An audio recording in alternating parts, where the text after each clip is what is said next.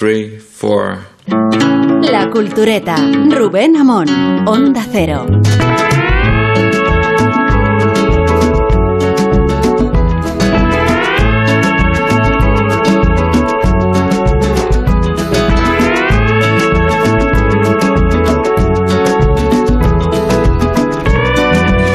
Pues estamos ante el último programa del año. Es verdad que todavía no estamos tan cerca del final, estamos a 17, sí, 18 si consideramos la madrugada como ya día 18, pero como quiera que el 24 y el 31 caen viernes, pues no nos corresponde a nosotros asumir la responsabilidad de esas dos travesías.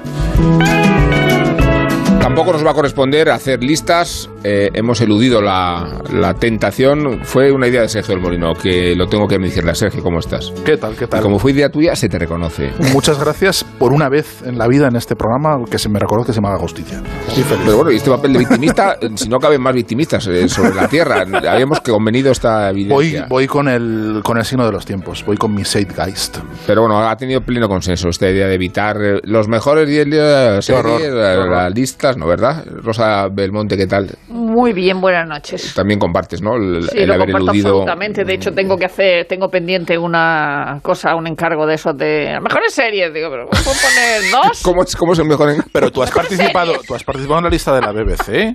Yo participo en la Ya. O sea, por series. favor. O sea, Pero ya co- ya como, como ella está en la aristocracia, ya los demás. Claro, como tú estás en el New York Times. Pero es que este programa no deja de crecer, efectivamente. Vamos a mencionar antes de saludar a Isabel Vázquez. Luego, no antes, porque la estamos saludando ahora. Isabel, ¿qué tal? Hola, ¿qué tal? Buenas noches. Yo también detesto eh, profundamente el tema de las listas. Este año he quedado mal con prácticamente todo el mundo porque es como, ¿puedes hacer listas? Y yo, Sí, sí, te la hago. Y luego, aquella lista... Mejores series.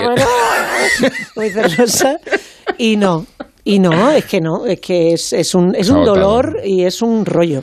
Igual no ha podido eludir la tarea a Guillermo Altares en cuanto redactor jefe. A ver, vamos a, a mí- mencionar que a este programa. las- Sí, se lo iba a decir. Claro, lo sabíamos. O sea, Guillermo, ¿qué Me, tal? me- me da mucha Guillermo pereza Altares, ¿qué tal? Me- bueno, buenas noches. Me da mucha pereza hacerla porque, como sabéis, soy un cabeza de chorlito. Y entonces siempre se me olvidan los libros que he leído, las películas que he visto, como se ha podido comprobar alguna vez en este programa, ¿no? Entonces es como, joder, ¿cómo se llamaba a- a- a- aquel libro que me encantó o aquella película que me Las encantó? películas de Pero las luego que ya has hablado. Petit Momon. o de las que ya he hablado. Pero Sí. luego me, me gustan mucho las, las listas. Yo soy, no tanto las listas de mejores de fin de año, pero las listas Sí. en general. O sea, las 100 mejores películas del siglo XXI, los 30 mejores libros de viajes en el tiempo. eh, las el tiempo, 50 los 10 mejores libros de Roma. Los, lo- Las- los las- mejores capítulos de romanos de los Simpson, ¿no? de Por los. Simpson, las, las mejores, eh, las cinco mejores películas de Spielberg. Ese, ese, tipo encanta, de ¿no? me, Me Me gustan me las 10 encantan. mejores hijas de puta de la historia del cine. Esas, esas, Es una lista magnífica. Pero esas, pero listas nunca te las piden. A mí una de las No. últimas que me han pedido es las 10 mejores películas del siglo XX. Vamos a ver, vamos a ver. ¿Cómo se pueden hacer 10 películas del siglo XX? Es imposible Sí. rescatar solo 10 Descartando. películas del siglo Pero Rosa, es que tú Del, no puedes del descartar- 19 aún puedes hacerlo. Pero del 20 no. ¿Cómo vas a hacer 10 películas del siglo Sí, XX? Es sí, absurdo. o sea, 10 del por 19 década. hablaremos luego, ¿eh? El 19 hablaremos Hombre, luego. largo y Sí, largo y es un siglo muy nuestro, el A mí 19. me gusta cuando decíamos el siglo pasado. y Eh, ahora- yo lo sigo diciendo. Era el tío. Yo sigo. 19. A mí cuando el me dicen el pasado. siglo pasado, yo sigo Yo pensando sigo en el pensando en el 19. 19. Es que Y el hay siglo una pasado pausa- siempre es el Yo también. 19. ¿A cuál te Sí. refieres? Es claro. como... Qué horror. Eh, eh, ¿Cuál ha sido la última manifestación a la que habéis ido? Uh, Jo, no A ver. sé, madre mía. hostín. Una mani, ¿eh? Yo creo que fui a la de a la de Barcelona después del, Ah, sí. del referéndum Chachi. Sí, a eso. Como- Yo no me acuerdo. Yo no recuerdo. Como ninguna. ciudadano o como periodista, como ciudadano. No, como ciudadano, como, periodista, periodista. es obligatorio, Willy. Hemos estado hasta en las Como a favor de, de París. eh, hemos ido hasta a favor de Milosevic como periodistas. No. Como periodistas hemos sido hasta maristas a favor de ¿no? O sea, manifas muy raras. Yo sí. lo he- Eh, contado muchas veces que yo no voy a manifestaciones así como persona, sí, no había ido a voy. manifestaciones. Y un día en Murcia, pues había una No manifestación. había nada que hacer. Había, había una cosa seria, habían matado a Ramadán, un policía nacional, ETA había matado a un, policía, y entonces hubo una manifestación. Y entonces mm, yo casi me vi arrastrada así como Ingrid Bergman en Te querré siempre, es decir, porque salía el corte inglés o algo así, y de pronto pasaba la manifestación por allí. Me faltó Sí. coger la bandera como a, Cha- a Chaplin, ¿no? Sí. Pero eh, esa manifestación tenía, tenía el mejor eslogan que yo he oído jamás, que ETA, marranos, aquí están los murcianos. Bueno, Yo- entiendo que el día de Miguel Ángel Blanco igual sí, ¿no? ¿Salisteis? Sí. Sí, y el, igual yo recuerdo la última, las de las del 11M, las concentraciones de después del 11M. Igual es la última vez que, No, que he estado yo ahí. Yo de- el- después ya no, porque ya me hice viejo, ya está. No, yo No sí, Yo de Miguel Ángel sí Blanco como, como periodista eh, fui y estaba en France Press. Entonces, la última manifestación a la que fui fue una manifestación ciclista que consistía en recorrer Madrid en bici reclamando carriles bici. Qué bonita, ¿no? Eso Eh, es, sí. Tuvisteis mucho éxito, además, lo más gracioso fue una señora que quería cruzar y no, y no podíamos porque había muchas bicis y decía, iros a la casa de campo. Pero era ciclonudista, porque en, en Zaragoza hacen todos los años una No, yo no, no, en Madrid, no, sí. Van, ¿no? no, eso es una guarrería. Lo de el Ah, por el sillín, entre el sillín y el culo tiene que haber algún tipo de tela. Y luego, lo, porque lo del año pasado no se consideran manifestaciones, ¿no? O sea, ¿Qué era lo del decir, año de los lo- aplausos. lo del año tal. pasado? No, eso es no. como lo del siglo pasado. No, pero no es ninguna tontería pensar que tal y como está el tema, a lo mejor las manifestaciones del futuro son aplausos desde el balcón de casa y no tanto concentraciones masivas. A las en- 8 de la tarde. Claro, es eh, que demos, bueno, todas las, las celebraciones han estado haciendo de manera telemática. Si seguimos con el problema de, de los contagios, a lo mejor no es tan raro. Bueno, es que además, después de los aplausos, acordaos de que hubo un grupo de personas que eh, entendieron que había que dar cacerolada, y eso sí es una manifestación. O sea, bueno, las dos son manifestaciones realmente. Una es de apoyo y la otra la- era de protesta. La cosa era no dejar a la gente tranquila en su casa. Eso es. La cuestión era una eso, manera estar- distinta de manifestarse. Bueno, el motivo de, de haceros esta pregunta es que mañana hay una manifestación, o hoy ya sábado, según Anda. queramos, eh, delante del Ministerio de Cultura, eh, a la una. ¿De Para, para reivindicar, sí, para, de educación y, y cultura, sí, para reivindicar, para reivindicar eh, la filosofía, eh, que sabéis que está expuesta a, a la discriminación de los nuevos planes educativos y que tiene escandalizadas a muchas personas, yo creo que con motivo. ¿Os movilizaríais para una cosa así? Y sin movilizaros o no, eh, ¿os produce cierto estupor que la filosofía pueda considerarse una asignatura prescindible? Hace tiempo que se considera una asignatura prescindible. Que dice, esto no es, no, esto es el, el final de un largo camino Sí. en el cual se ha ido orillando, orillando, orillando, ha pasado de, de ser, de ser troncal a, a ocupar un espacio cada vez marginal y desde luego desde que la, ref- la, la, la última reforma de, del bachillerato dividió, especializó mucho en los últimos cursos de bachillerato y hizo que, que, el- en fin, que la filosofía se quedara en el, en el último cuarto oscuro.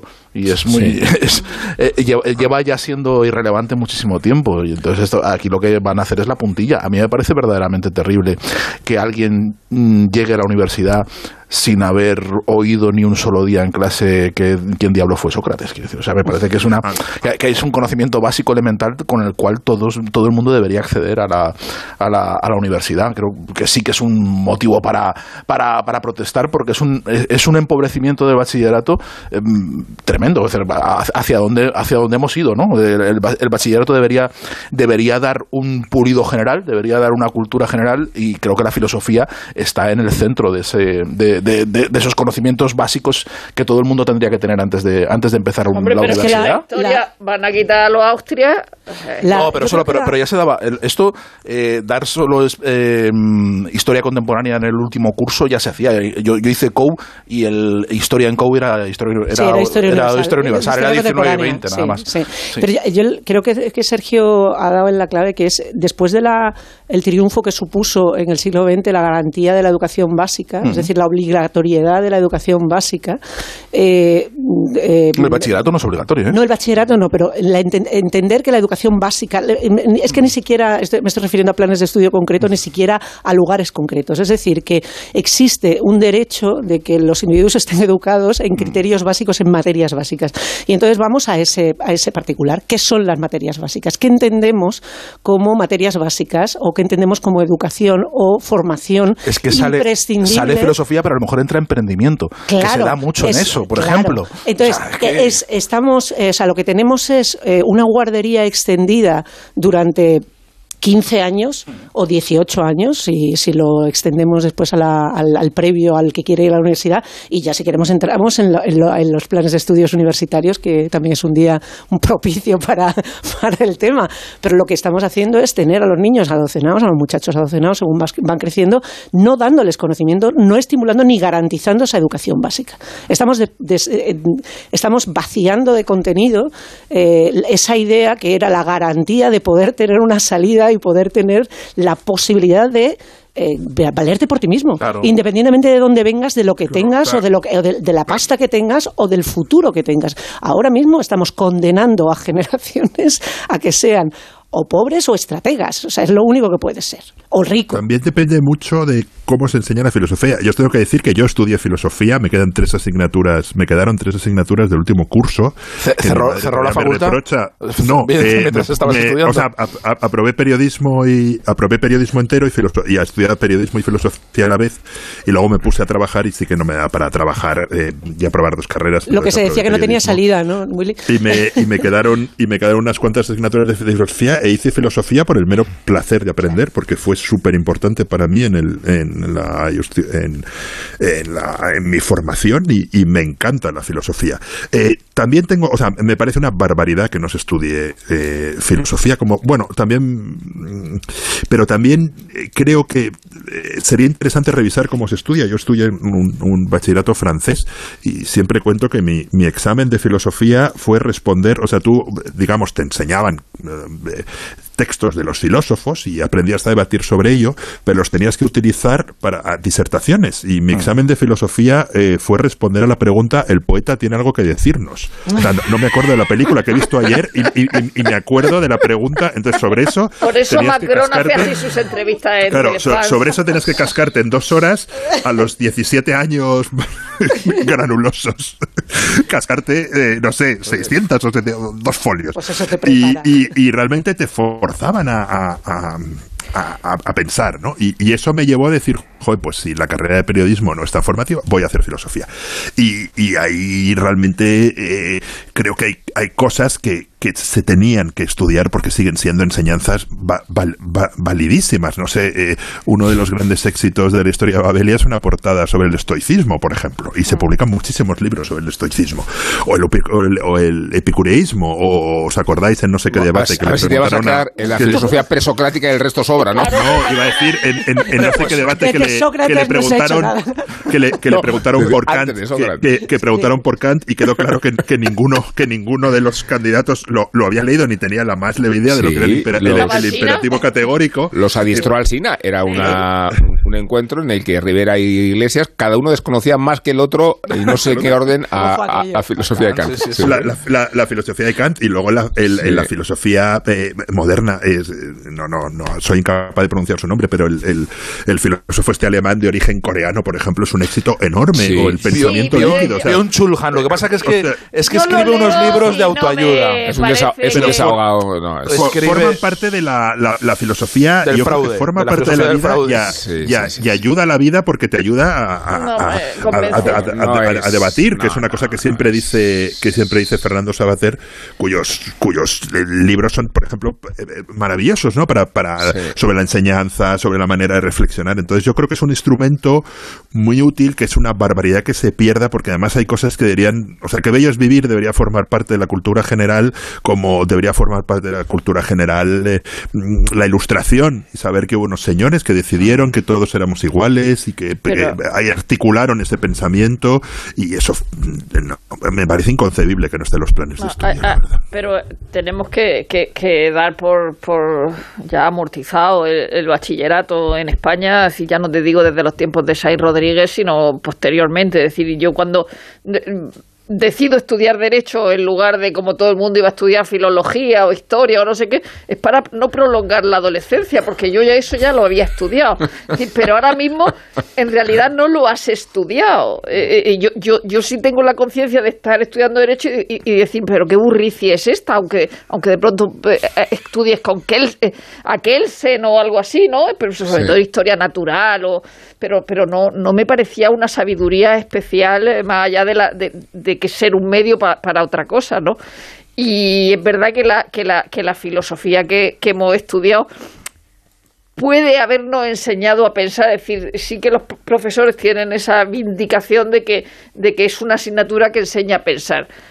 Pero también es verdad quien te haya tocado de profesor de, de filosofía, porque puedes que simplemente te hayas estudiado a Kant de, de memoria, que luego salía en la, en la selectividad, Sí. evidentemente, o, o, o, o que eh, cómo lo hayas estudiado. Yo he tenido mucha suerte que me dio clase de, en tercero de filosofía, en tercero de BUP, eh, eh, Pepe López Martí, que es un tipo extraordinario, que era el gran amigo de, de Miguel Espinosa, el escritor de, de Escuela de Mandarines. Y, y yo creo que sí realmente eh, eh, he aprendido, pero ahora he, he mirado lo- lo- los estudios de filosofía de ahora, es decir, lo poco que dejan, y de pronto se han dedicado a meter mujeres porque sí, o sea, con calzador. O sea, María Zambrano, vale.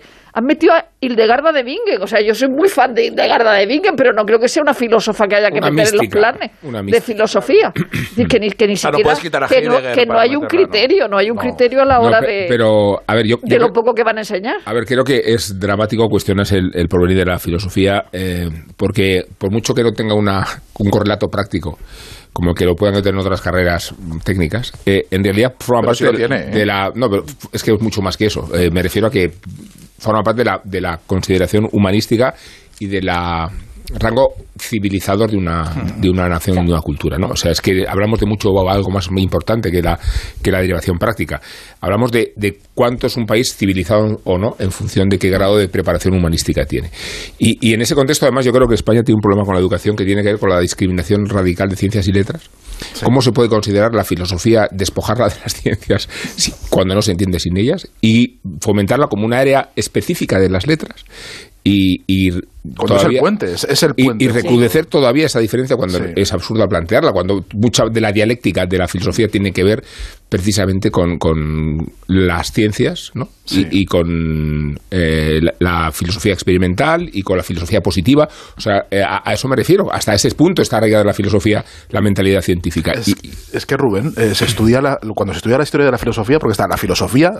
Yo en el, en el bachillerato que yo hice en el BUP y en el COU, Sí. había un curso en el que dabas filosofía, que eran nociones filosóficas, eh, en el que aprendías lo que era la lógica, aprendías lo que era un silogismo, aprendías a argumentar, aprendías cómo se construían los, conceptos básicos y luego dabas historia de la filosofía. Y ya entonces la historia de la filosofía estaba muy sesgada a lo que tú has planteado. Eh, se estudiaba a los filósofos como se estudian los literatos. Y se destacaban los filósofos que tienen un perfil más literato, como por ejemplo Nietzsche. O que como qui- Platón. Ah, o Platón, pero, pero Nietzsche, por ejemplo, es un. Yo, para mí, yo lo considero un escritor. O sea, yo lo leo como, como leo a cualquier otro autor. O sea, no, no, no, Sí. no creo que sea un, un filósofo como Kant, un filósofo que, que, que, que- tenga un sistema, que desarrolle un sistema, sino que tiene un valor mucho más narrativo, mucho más de, de, de, de- en fin, de, de lo- lo de hecho, es un, un filósofo que gusta mucho a los escritores y que lo citamos mucho constantemente porque es uno de los nuestros. Es decir, pero se, se, se subrayan y se acentúan todos aquellos, todas aquellas figuras de la filosofía que pueden ser leídas como, liter- como, como escritores, que pueden ser más li- literaturizados. Y todo aquello que tiene que ver que es más duro, evidentemente, que tiene que ver con, con la concepción de la ciencia, que lo acerca a la física. O sea, no puedes, no, no puedes entender la física sin, sin la filosofía. Es, una, es, es algo que se desprende de la del El puro empirismo, ¿no? pensamiento El- filosófico. la claro. filosofía empírica. Todo eso queda aparte. Y entonces es verdad que hemos eh, creado una, una barrera, un muro enorme entre ciencias y letras que, que tiene unos efectos muy nocivos sobre, el- sobre la civilización y, lo- y los tiene evidentemente en el día a día en la capacidad argumental de políticos, de periodistas y de toda la gente que está dentro del- del- del- de la esfera pública. Argumentamos fatal y tenemos unas habilidades retóricas nefastas porque no dominamos los resortes de la tradición filosófica. Es así, Sí. es así. ¿no? Entonces no, no sabemos lo que es un silogismo, no sabemos construir un argumento, no sabemos, eh, no sabemos eh, rebatir, no, no tenemos nociones dialécticas y entonces eso no- y- no- y- no- nos, nos lleva a estar en un y guirigay la completo. dificultad de aprender eh, determinados conceptos, es decir, todo ese tiempo que hemos estado para entender el mito de la caverna, eh, eh, que era una, una cosa fundamental dentro de las clases de filosofía, ese Platón, ¿no? Dice, y ahora estamos casi casi en el mito de la taberna, y de ahí no hemos, no hemos, no hemos salido. Dice, que, o sea, el, el gobierno se muestra, yo creo, como la... Es que el otro día vi en Twitter una, una carta de la madre de Schopenhauer a Schopenhauer, y me parece que el gobierno es la madre de Schopenhauer. Dice... le dice la- en la carta de 1807, dice, durante los días que tengan lugar mis reuniones puedes quedarte a cenar conmigo con tal de que te abstengas de tus penosas disputas que se me hacen molestas, así como todas tus quejas sobre este estúpido mundo y la miseria humana, porque todo ello me hace pasar mala noche o tener malos sueños y a mí me gusta dormir bien. Y yo creo que el gobierno es la madre de Schopenhauer. Que ha dicho, ¿Para qué vamos a poner todos estos problemas Esto es un pero eso. Y hay, y hay mil con- Y hay, no, que a, propós- A propósito, es que me Schopenhauer. Pues sí, no tenemos más que decir, yo creo. La madre de Schopenhauer es el título de una novela maravillosa, ¿no? hay una. y- y- es- eh, hay- perdona, una- Willy. No, no, no. eh, ve luego, yo- luego le digo, luego voy No, yo. no nos quites la palabra, estamos filosofando. Willy, dale. No, no, Isabel, por favor. No, No, no, no. solamente quería, es que ya después de, la, de esta, eh, digamos, este broche brillante es difícil apostillar algo, pero a propósito de la dificultad para aprender, creo que gran parte del problema viene de esa constante negociación con eh, lo que es accesible y lo que no, y lo que es práctico y lo Eso, que no. la Voy a utilidad. volver al, al- al principio, pero es que es así.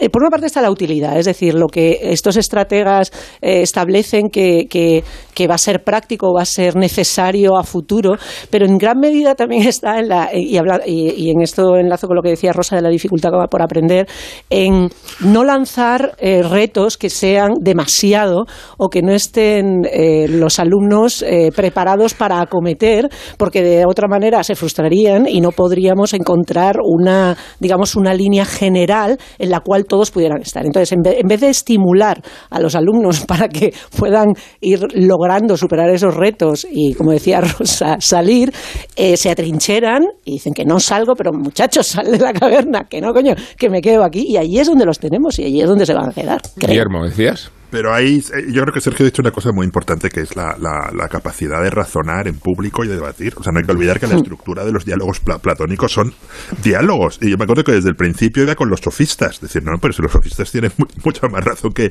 que Platón. Y luego también habláis de la de la ciencia, la, filosofía de la ciencia es muy difícil entender el, el mundo Claro. en el que vivimos y, y- y por qué y por qué vivimos y por qué pasamos de un paradigma a otro o luego eh, volviendo a Kant o la Ilustración son el liberalismo no sé qué son debates la, la universidad la universalidad de las leyes que es en el fondo lo que dice Kant no actúa de manera que sea universal. O sea no depende de la creencia de dónde estés de dónde creas que esto valga para todos. Son conceptos que todos los días Sí, eh, te- estructurales. te- tenemos presentes en la, en la- en la batalla política es, es en, en nuestra vida cotidiana, estructurales, ¿no? Y luego sí, os cachondeáis de mí, mi, mi, mi- mi amor por Roma y por el estoicismo, ¿no? Uno lee a Marco Aurelio eh, ve- 18 siglos después de haber sido escrito y, sigue, y siguen, y vamos, la, la prueba es que hay ediciones, se encuentra en cualquier librería de de, de pequeña ciudad de playa del mundo te encuentras las meditaciones de, de Marco Aurelio porque siguen siendo consejos absolutamente válidos para la vida para la vida cotidiana ¿no? y luego sí que mm, es verdad que, que depende mucho de los profesores depende cómo se enseña yo enseño eh, yo insisto en que el, el sistema francés es muy bueno porque no, no, no te hacen aprender la, la filosofía como un papagayo sino que te hacen utilizar la filosofía para razonar. Y, y, y te obligan a razonar en, en, en público en un examen oral y te obligan a razonar escribiendo, diciendo cómo utilizas todos estos instrumentos que te hemos dado para construir un, un, un- un argumento. Y yo creo que eso es, es esencial para moverte por la vida, para una entrevista de trabajo, para mm, poder debatir con tus amigos sobre los Simpson, para, no sé, mil, mil cosas. Es, es esencial tener esa formación que, que, que da la filosofía y que yo creo que, que otros eh, géneros, o sea, la literatura es muy importante, pero no, no te enseña lo mismo, no, no, no, no te enseña a Me- me- razonar, no te enseña a debatir. Sí. Perdona, eh, es que tú has dicho una cosa, digamos, capital, que es me obligaban a debatir. Es el tema de la obliga- la obligatoriedad, lo que, es, lo, lo que está aquí en, en juicio. O sea, es que es la sustituir, sustituir lo obligatorio y la disciplina por la negociación, eh, confundiéndolo con eh, métodos eh, pedagógicos arcaicos. No tiene nada que ver con Es, eso. fíjate. Y es fundamental que en proceso de formación entendamos que esto no viene por una negociación con el alumno, viene por una imposición matizada, que no tiene nada que ver con la, con la letra con sangre entra, Es- no tiene nada que ver es con la- eso. Tiene que ver con siglos de evolución de, de- de No, didáctica claro. y de pedagogía. A Estamos en el mejor momento, perdona, en el Sí, que sí. más sabemos de No, no. pedagogía y peor la aplicamos. Es que yo no entiendo nada. No, O iba a sea, hablar de la, de la- la- del peso de la dialéctica y del peso de la oratoria. Y voy a citar dos modelos de país educativo que son completamente distintos. Uno que es Francia, que tiene como centro de gravedad la idiosincrasia cartesiana, eh, la razón en el centro de todo, y otro como Italia, que tiene la razón de ser en el idealismo. A mí me gustaría saber dónde está España en, esa, en ese... En ningún sitio. ese En ningún sitio. Está- ¿Sabes En la dónde está? En la Está- no, no, mística. en la, Taberna. está en, la- en el púlpito, en la, en la, en la, En la mística. En, en la escolástica, en la educación Sí. religiosa. Sí, sí, ahí sí, estamos. Ahí- sí, sí, totalmente. ahí sí, estamos sí. y de ahí no hemos salido. Eh, es mm, eh, muy, muy interesante lo que planteaba Isabel sobre la, la- la obligatoriedad, porque este debate solo se plantea en las humanidades. En las humanidades. Nadie, bueno, ahora sí, ahora se ha abierto esa espinta y se, y se quieren y Las se quieren plantear las, mat- negociables. las matemáticas, eh, eh, hacer una, una educación emocional de las matemáticas, este tipo de cosas, ¿no? Que te, que te, que te emocionen los números, que te pueden emocionar. Quiero decir, hay gente que, que le emocionan, pero no tienen por qué. Parafilias cada Claro, uno ca- cada cual, cada cual se, se excita con lo que quiere. Pero esto solo se plantea, o hasta ahora solo se había planteado con las humanidades. Cuando se plantea, incluso hablando de la, la literatura, dice, pero claro, ¿cómo puede. Las lecturas obligatorias ma- eh, matan la ma- matan la, la- el, el gusto el por leer. Mentira. Es mentira, y además, ¿qué más da? O sea, ¿por qué narices un chaval no puede leerse el Lazarillo de Tormes? Que porque está perfectamente capacitado. Y se aguante. Y si no le gusta, pues que se aguante. Y ya está, no pasa nada. Pero si es que, no, además- no es hay que es problema, no hay falso, ningún dice, drama. mata el gusto por la literatura. No, te mata a ti, pedante, que estás en una tertulia con 45 años dando el coñazo y diciendo, es que me hicieron odiar eh, la regenta y cuando me la he leído con 40 he descubierto una obra maestra. Estaría Pues, hijo, bueno. ole, fenomenal. idiota, Tú claro. imagínate la cantidad de paguato que no ha vuelto a... a- eh, que, eh, como, como tú, que se han dado de bruces con esta realidad y porque- sobre todo la cantidad de gente que no lo hubiera cogido ni con allá, un palo. Es que el objetivo no es fomentar el gusto de la lectura. Claro que es, no. que, es que la, la- la asignatura de literatura no está para que la industria editorial luego tenga nuevos lectores. Yo ahí no es estoy de acuerdo. cosa, ¿eh? Es otra cosa. Yo ahí no estoy de acuerdo. Estaría bueno que Yo te gustara ir al colegio o al instituto. O sea, esto de No, mundo pero yo no estoy de acuerdo. O sea, yo, yo creo que, que parte de la, de la enseñanza tiene que, eh, que te- tiene que ser darte autonomía para seguirte formando. Y las ecuaciones de segundo grado no y- pasa esto. y- o sea, y- no- y- nadie dice, y- no, no, vamos sí, a hablar claro. porque, porque a mí las ecuaciones de segundo grado me No, provocaron un gran trauma y, hasta, hasta que no cumplí 50 años no me volví a acercar a los números. Pero, Entonces pero hay dice, gente vamos, a, que le vamos puede- a hacerlo. Hay, gente pues que le puede gustar. Hombre, yo, yo sí que creo que la enseñanza, yo desde luego mi pasión por la filosofía se debía a una buenísima profesora de filosofía que tuve en COU y que además de, de hacerme leer tochos y, nos- y estudiar, me, nos- no- me divertí muchísimo y desde entonces estoy leyendo filosofía. Yo sí que creo que parte de la enseñanza es darte autonomía y darte autonomía es decirte que puedas, mm, que puedas seguir leyendo eso y, y que puedas seguir leyendo por tu cuenta y que descubras que la lectura puede ser divertida, entretenida, formativa. O sea, yo ahí sí que creo que tampoco... o sea, Pero yo no es creo un objetivo prioritario. No es un objetivo- de- de- Willy, de- yo- es que no estoy hablando de eso. Willy, yo estoy- hablando de, que no todo es opcional, es. de que hay cosas que puede decir, So- no puedo, no, no, es que no puedo con el lazarillo. Bueno, Claro, pues hijo, pues haz un poder, que no pasa. porque que que a- creamos, es que no creamos. que leer La no, pero Willy, 16 años, creamos unos el- tra- el- el principio. Nadie, Bueno, no- nadie no- plantea no os eso. atropelléis porque estamos dando una imagen de dialéctica muy discutible. Nadie. Parecemos más, más, más Somos hijos de nuestro tiempo. Es que somos Bien. españoles. Al final somos Al españoles. final somos españoles. Estos ahora suena hostias al final.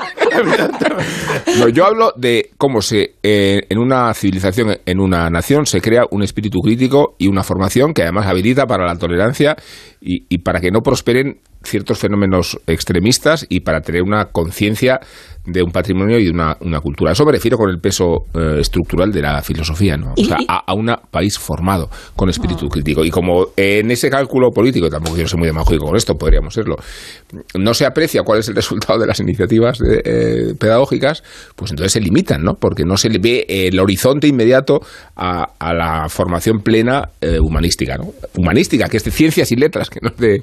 Que, que el lo- insisto, lo vinculamos a las letras como si no fuera de ciencia. A mí me, dijeron una vez, me acuerdo, en una, en una tertulia, en, una radio que me, había- me habían invitado, no sé, para, para hablar de qué, y había una señora que estaba muy en contra de lo que yo decía, pero no era capaz de contraargumentar. Y entonces, al final, muy cabreada, decía, decía claro, es, es que tú hablas tan bien, argumentas tan bien que parece que tienes razón.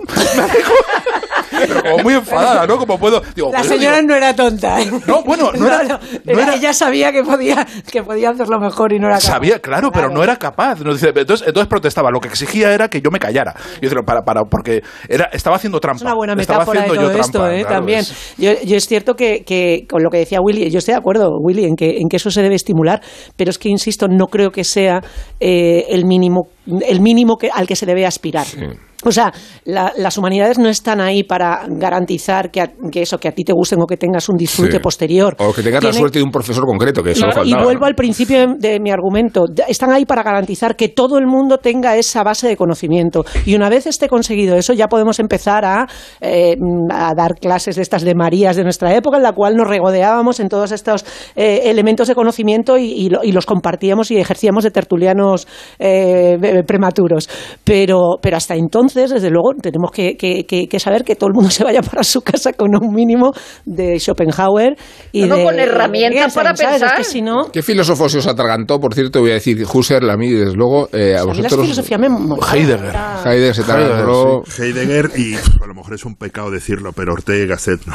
Sí, Ortega y Gasset es muy indigesto.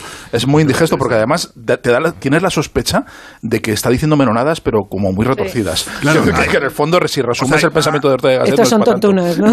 Sí, se, no, se hay- resume hay- en un híbrido que es raciovitalismo, ¿no? Estoy. Claro, voy a, voy a copiar una metáfora que mu- muy divertida que dijo el otro, el otro día mi compañero de trabajo, Javier Ro- Rodríguez Marcos, ¿no? que, hay, que hay filósofos que, que te cuesta mucho subir al Himalaya y cuando subes a la cumbre miras y dices, "Joder, qué vista hay, qué sitio maravilloso. Pero hay otros que te, te hernias para subir a la cumbre y cuando dices, pues aquí no se ve nada, aquí no hay nada. Y entonces, claro, hay que, hay que saber distinguir muy bien los filósofos de su, su vida que merece la pena Sí. y filósofos que su vida que no merece la pena. Heidegger es muy difícil, a mí me, me- me- me- Sí. reconozco que me costó muchísimo, pero cuando subes arriba y entiendes la, la hermenéutica, mm, el poder del lenguaje, el, como el lenguaje forma, eh, te das cuenta que detrás de él hay, hay muchísimos. Recuerdo una vez existió un seminario de, de Derrida en la facultad y decía, sin Heidegger hubiésemos podido hacer muy poco. Y, y- y, digamos, toda la interpretación de los textos contemporáneos, la, me- me- meter el lenguaje en la, en- en- en- en la vida, todo eso, eh, en parte está en Heidegger, aunque es verdad que es bastante indigesto. O sea, es un... ¿Quién es un- No tanto, no como Wittgenstein, por cierto. Eso sí, eso es más indigesto. Sí, Wittgenstein. Wittgenstein, eh, se tartagantó Rosa Wittgenstein. Wittgenstein, sí. Wittgenstein. No, también también Kant. Sí. Nadie más está cantando en su cabeza la canción de los filósofos de los Monty Python en la que todos eran unos No, borrachos. pero he cogido. Heidegger, Heidegger pero a, cambio, a cambio he cogido un megáfono desde el que digo que. Mañana sábado 18 de diciembre a las 13 horas en la calle Alcalá frente al Ministerio de Educación nos manifestaremos los culturetas en defensa de la filosofía. El convoca la plataforma en defensa de la filosofía, como su propio nombre indica, y si no estaremos físicamente, estaremos con el corazón y con la razón, que es lo que ahora nos ocupa. Yo iré con ABC. Bueno, eh, y de la filosofía, pues a qué vamos a pasar? Pues al fútbol. Pues claro, y lo, y lo vamos a hacer no para hablar de Sócrates, que también podríamos, también. sino hablar de Pelé de la mano de, o de los pies de Miguel Venegas. Se dice que Pelé marcó 1.283 goles, pero no intenten comprobarlo, porque en los tiempos de Pelé el fútbol de Brasil era una maraña de torneos regionales y estaduales, en los que no es fácil separar lo oficial y la pura exhibición. La vida de Pelé es casi la historia del fútbol mundial. En 1958 se plantó en Suecia con 17 años para hacer a Brasil campeona del mundo por primera vez. Había marcado tres goles en la semifinal y dos en la final. Era el héroe del torneo y acababa con su foto llorando en el hombro de Gilmar, como el niño que era. Había cumplido pronto la promesa que le había hecho a su padre ocho años antes, en el desastre del Maracanazo. Yo haré a Brasil campeona del mundo, le había dicho. Después llegó otro mundial en Chile, que ganó, aunque lesionado y delegando su liderazgo en Garrincha, y otro más en 1970, en el que para muchos fue el mejor mundial de la historia y el mejor equipo de todos los tiempos. Dos décadas de goles y victorias que dieron a Brasil un rey para toda la vida, y una identidad ligada al fútbol que hoy nadie puede cambiar. Un mundo en el que nació el cineasta Fernando Meirelles, el autor de Ciudad de Dios o El jardinero fiel. Meirelles creció en el Brasil de Pelé, un mundo de adoración y espectáculo diario, donde no importaba si eras del Santos o del Flamengo porque o rey era patrimonio de todo el país.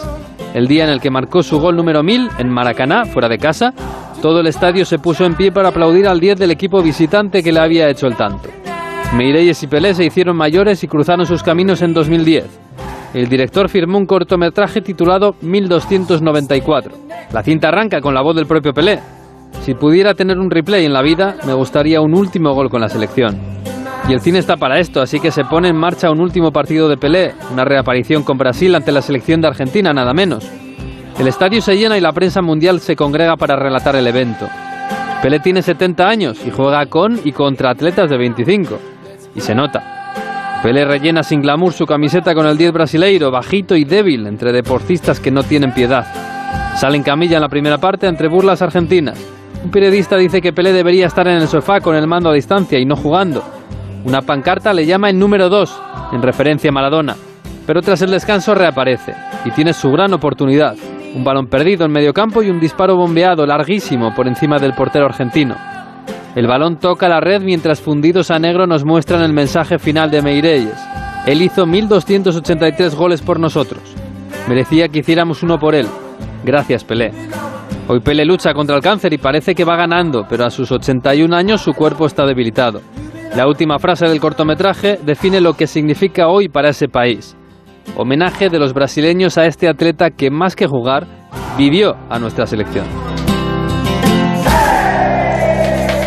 Oye, mamá, como salgo de cuentas para Navidades, podríais venir vosotros este año a nuestra casa, ¿no? Buf, complicado, ¿eh? Sacar a tu padre de casa, a tu hermana que viene de Londres, la abuela, cómo tienes las rodillas. Hemos comprado cupones del sorteo del cupón extra de Navidad de la 11. El 24 nos tienes ahí como un clavo. En Navidad, qué bello es repartir. Cupón extra de Navidad de la 11. El 1 de enero, 75 premios de 400.000 euros y más de 910.000 cupones premiados. Compra ya tu cupón. 11. Juega responsablemente y solo si eres mayor de edad.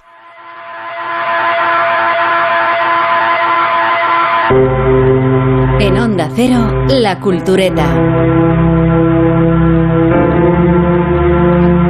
Bueno, convengamos que el problema de las series de mafiosos consiste en la criba darwinista que compromete a los protagonistas. Tienen que morir los capos y los bosses en- antes o temprano. Y van cayendo, por tanto, los actores y las actrices de referencia en una suerte de autosabotaje que luego es irremediable. Le sucede a la quinta temporada de Gomorra, que se anuncia como la última. No solo padece la dilatación exagerada y un poco manierista de cualquier serie de éxito, también le afecta la propia endogamia del camorrismo napolitano y se va despojando de los protagonistas más carismáticos, en un proceso, ya decíamos, de selección natural que termina conspirando contra el interés del propio serial.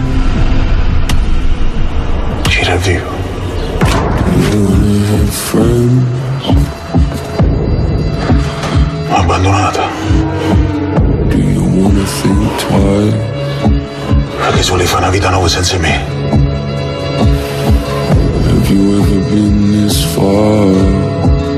Ma che tornate se non trovare la pace finché non mi avete morta.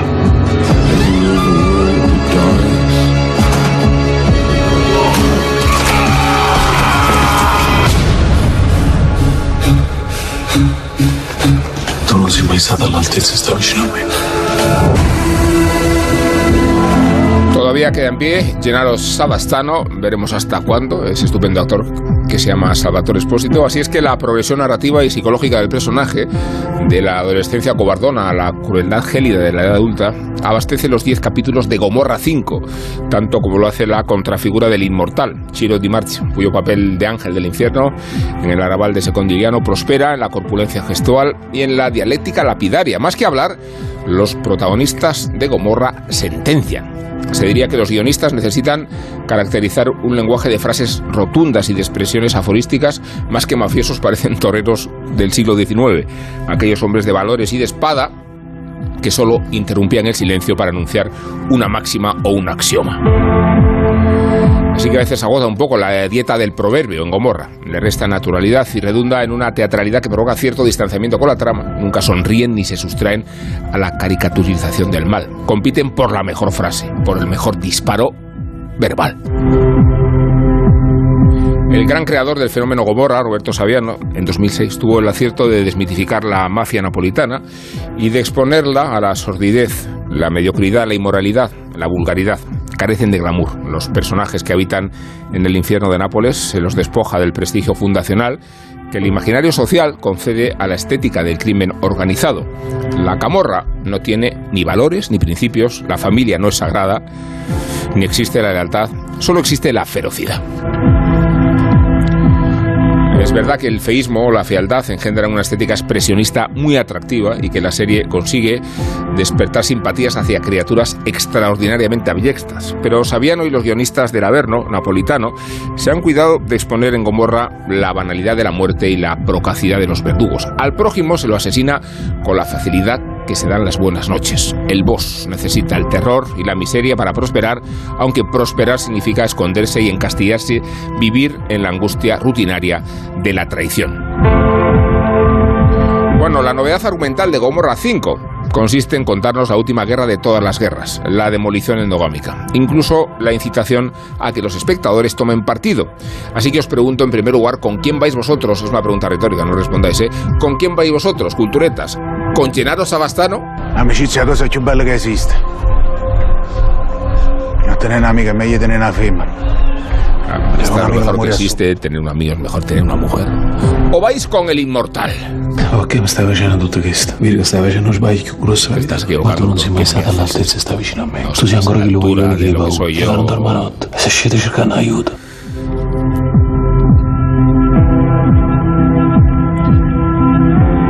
La mafia napolitana, como la siciliana o la calabresa, es un fenómeno vampírico que Gomorra ha sabido contarnos en sus pormenores sociológicos, económicos y culturales. La quinta temporada igual no es la mejor, pero redondea el gran retrato de la atrocidad y confirma que Nápoles, en el fondo, o sea, en los cimientos, en las entrañas, es una fundación griega del siglo VIII a.C., cuyas cañerías vomitan sangre y podredumbre porque ella no lo hace la lava del Vesubio. Un escenario extremo y remoto que atrapa a sus personajes y que los convierte en víctimas sacrificiales de un destino fatal al que nunca pueden sustraerse.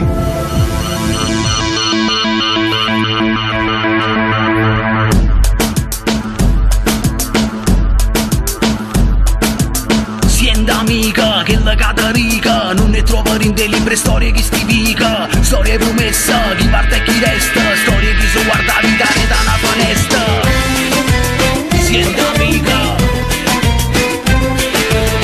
Digamos que esta serie solo se puede ver en versión original, que traducirla es aberrante, que por entenderla no la entienden ni los italianos, que hace falta subtitularla para unos y para otros, y que, bueno, yo soy muy partidario, ¿eh? Eh, lo sé que es Guillermo Altares, lo sé que es Isabel. Vázquez.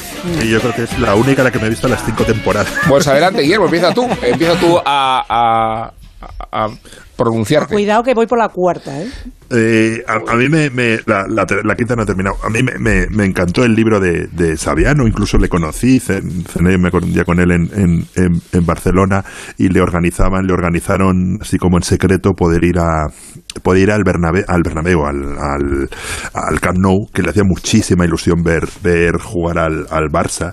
Y recuerdo que me impresionó bastante Saviano, era un tipo muy amable, eh, callado al que le había caído la movida del, del, del, del siglo, ¿no? Como te cambian diez veces, eh, o sea, no- nos dijeron dónde era la cena como diez minutos antes y, esto. Y la, y la, la, la- iba a decir el libro periodístico, no tengo claro si es periodístico o si es una novela, desde luego mucha realidad tiene que tener para que los clanes de la, de la camorra le, condenen.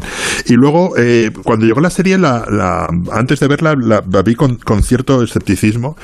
Y reconozco que en 10 minutos la, la estética de ese edificio de las velas, la, la sordidez, los personajes, eh, las chupas que llevan, los pantalones, cómo se mueven, las motos, o sea, es que te, te, te cautiva el- la, la atmósfera que son capaces de crear y te quedas ahí dentro temporada tras temporada, aunque en casi todas se repite más o menos lo, lo mismo, ¿no? Eh, siempre hay una guerra entre clanes, eh, una venta de, de droga fuera, un, un- un- un lío, pero yo creo que, que solo la ambientación, cómo, cómo están descritas las casas de los, de los mafiosos, por ejemplo, y entre, entre Chiro y, y Sabastano me quedo con Ciro, me parece un personaje absolutamente fascinante que me recuerda al, al gordito de la Continental, al, al personaje de Hammett que es, que es capaz de el de cosecha roja, que es capaz de enfrentar a, a- a todos contra todos y el salir, y el salir tranquilo me parece un personaje fascinante. Y esta nueva temporada que viajamos hasta Lituania, la mafia rusa, no sé qué, me, me- me enganchó desde el principio. Como sabéis, tengo la costumbre de bajarme en la primera o segunda temporada, casi siempre me bajo, pero Gomorra, vamos, como si hay 10, me las voy a tragar todas. Es verdad que el... Que el que Bueno, vez nos pasó una fotografía en la que ella hacía de Maestra de ceremonias, maestra de, ceremonias sí, sí. de la propia presentación de la serie. De una presentación, de la presentación de la tercera temporada en España, eh, que fue hasta donde yo vi eh, en su día, que me hice como un, un sprint porque había visto la película y eh, claro, es que Gomorra, eh, pues esto fue hace como pues, más de 10 años, cuando Gomorra se estrenó la peli después, después del Sí, libro y todo lo demás. Barrones, sí. O sea, quiere decir que hizo mucho ruido, eh, ganó todos los premios que pudo ganar en, en, en ese año, eh, son los europeos, yo creo que ganó algo en Cannes también, y entonces, claro, desde entonces pues había pasado ya eh, unos cuantos años y yo la serie, mm, eh, mm, sinceramente, no la, no la había tocado hasta que me tocó ejercer aquello y me di el, el sprint, y es cierto que es, es, eh, tiene la dificultad que decías tú, Rubén, del tema del idioma, es una, es una serie que está hecha en napolitano, que son como un conjunto de dialectos que no entiende nadie, propician que los actores sean napolitanos para que suene Claro. natural y que no y eso además además ha, dado lugar a que gente se conozca porque en la, en la en la película sí que había un par de nombres más más llamativos a Servillo y había eh, digamos actores eh, mezclaban actores eh, no profesionales con, con algunas primeras figuras pero aquí sí que ha dado un plantel de, caras que ahora ya se han, se han convertido en estrellas pero sobre todo se, se buscaba que fueran que fueran de la zona eh, yo estuve viendo anoche de nuevo la, la peli y ahora estoy, es que quería, le estaba diciendo a Willy, voy por la cuarta temporada porque la abandoné un poco por saturación, por esa repetición de la, a la que aludía Willy de, de, la, de estructura y también por algo que apuntaba Rubén al principio que creo que para mí, o por lo menos para lo que a mí me gusta en, la, en las series es el lo que más me separa es que es esa, esa teatralidad de los, de los diálogos, que no tiene la película en absoluto. De hecho, la película todo lo que tiene es naturalidad en, la, Mm. en las relaciones de los personajes. Y aquí eh, también la diferencia es que la película, se, eh, digamos, eh, abunda en, los, en, las, en las tramas epi- episódicas del- de la serie, es decir, en las consecuencias y en los que sufren los efectos, los efectos de la, de la camorra. Y la serie se centra en la saga de los Sabastano, que es eh, una otra, otra saga más de, de mafioso, como pueden ser los Corleone, los Soprano. Eh, pero la película se fijaba más en, todo lo periférico, en lo que es la situación de la camorra, lo que provoca la camorra en los, en los barrios. Que en la serie, insisto, es lo que conforma la estructura capitular. La parte que más me gusta de la serie es esa. La, par- la, saga y la, digamos la épica de las, los enfrentamientos son reiterativos y al final terminan por ser el mismo todo el rato. Al final alguien tiene que morir o alguien tiene que fingir que ha muerto para volver con más fuerza, que eso también, también se ha visto. Pero se está repartiendo una china y alguien le tiene que tocar. Y normalmente se tira a la espectacularidad. O sea, lo que más te vaya a sorprender siempre va a ser el cliffhanger porque es lo que te hace retornar a la temporada siguiente. Sin embargo, creo que lo importante de Gomorra como si hay algo que pueda ser la marca Gomorra, es eh, ese retrato que en la serie sobre todo lo tienes en la parte de la realización.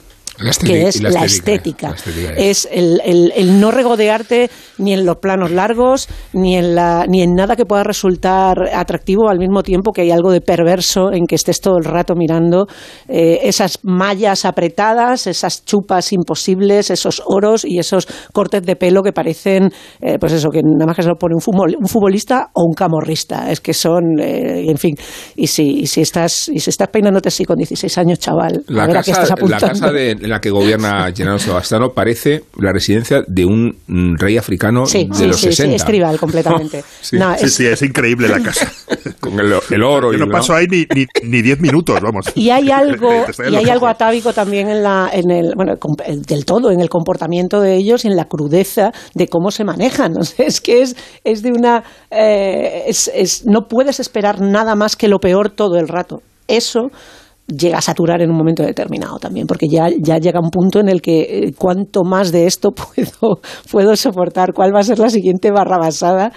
Y sorprendentemente, eh, vol- eh, volví a ver la película anoche y hay tramas de la película que están ahora mismo en la cuarta temporada en la que yo estoy viendo. O sea, la, hay la trama de los críos. estamos en la quinta, en el octavo episodio. Sí, porque, eh, sí que la percha es la dos. quinta, pero en la que... en Y la no que- haremos spoiler porque encima en las redes sociales y en la internet ya se sabe cuál es el desenlace. En la- hace hay, una, hay una parte que a mí me gusta mucho, me está gustando mucho de la cuarta, que es el intento de, de Gianni de, de- de civilizarse, entre comillas, de, Sí. de- de limpiar sus negocios y de encontrar, y a partir de limpiar sus negocios es, todavía más cruel y más burro.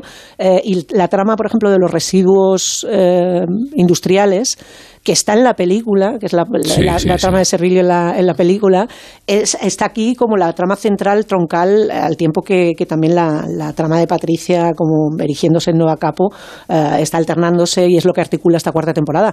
Que, por cierto, me está gustando mucho más eh, y creo que no es mala recomendación lo de dejar en barbecho un poco Gomorra entre temporada y temporada y volver a ella cuando la hayáis dejado descansar un poquito, porque si no, demasiada sangre, Sí, pero la demasiado cuarta, cuero. la cuarta no es la mejor después de haber visto la- las tres, las tres No. anteriores.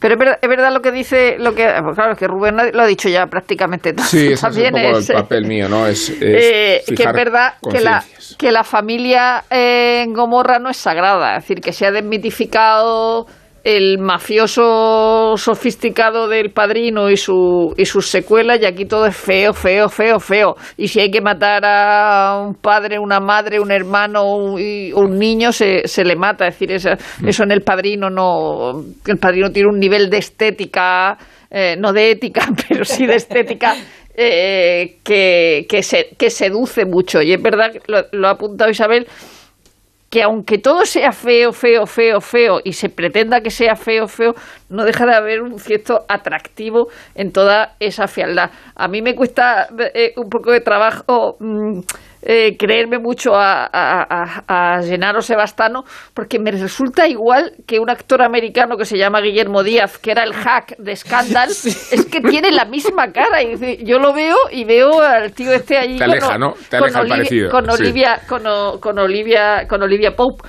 y, y luego yo no sé qué pensarán los italianos es verdad que esto no es como en el cine español de todas las películas de cine español son de la guerra civil pues una cosa que es mentira no absolutamente mentira no Además con esa voz, ¿no? pero es, ver- eh, pero, pero es verdad que las, que las series italianas de pronto tienen Suburbia, tienen Gomorra, Sí. tienen Roma Criminal. eh, dice, pero bueno, es que no te- pero, pero tenemos que tener en cuenta que tienen El Joven Papa, que tienen Doc, que es una de un médico que, que está en coma y luego vuelve, vuelve a, su, a su vida. Y yo de serie italiana, es decir, no, no- no es que sea mi favorita Gomorra, pero me parece una gran serie. Sigue siendo, aunque no es una serie, pero como era una película de seis horas, la hicieron serie, que es la mejor juventud. De Marco Tulio Giordano. Claro, claro. Que además tiene Esa como debut, de como debut cinematográfico y, y Cento Passi, que es la historia de un chaval en la mafia Claro. siciliana, Sí. Sí. al que un periodista, un periodista que la mafia ejecuta, ¿no? Sí.